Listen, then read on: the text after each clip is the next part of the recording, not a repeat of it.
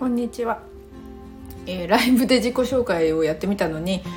えー、うまくいってなかったっていうところで収録しています。えー、みゆきこと中江みゆきと申します。3児の母で、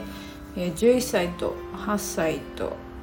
女の子5歳の男の子がいます。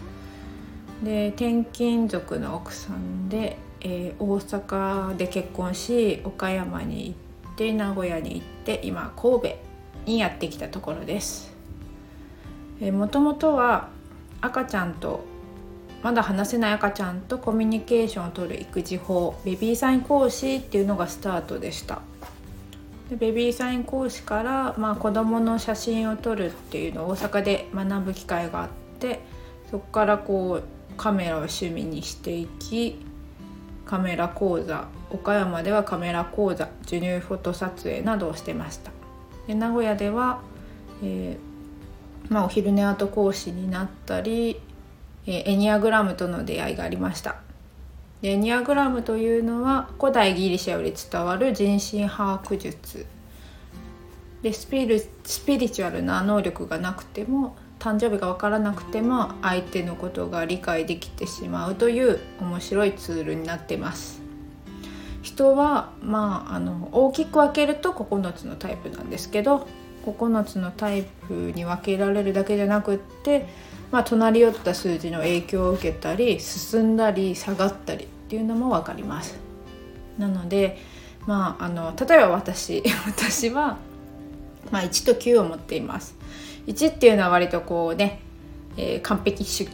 の頑張りや、まあ、一生懸命な真面目っていう感じのタイプになるんですけどそれに対して9っていう平和主義的な要素を持っています。まあいわゆるいわゆるちょっとこう天然なところ ところが割と急なところになるのかなと思うんですけどちょっとこうねあの人から見たらあんまり怒らなそうなお母さんに見えるけど割と家帰ったら一位の厳しいお母さんが出てくるみたいなところがあって割とそういうお母さんって自己否定自分を否定しやすいのでその何て言うかな要は完璧なお母さんになりたいというかあの自分のこだわりをすごい持っていてこだわりを邪魔されるのが嫌だったりするのでまあ子供に対しても結構そういう何て言うかな厳しめなところもありの。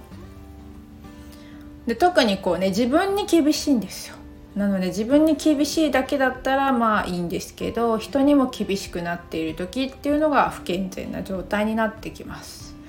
なのでそういうなんかこう自分の不健全な時ってどんな時かなっていうのをエニアグラムを通じて知ることで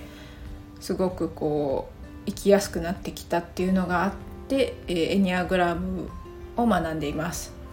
で今プロフェッショナルコースっていうのを学んでいて一応ね木村流星さんっていう方の、えー、3回目の講座になるんですけど、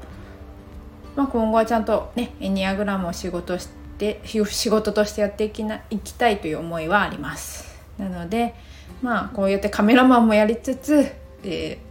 まあ、エニアグラムもやりつついろんなことをやりながら楽しくやっていきたいなと思っています。どうぞよろしくお願いします。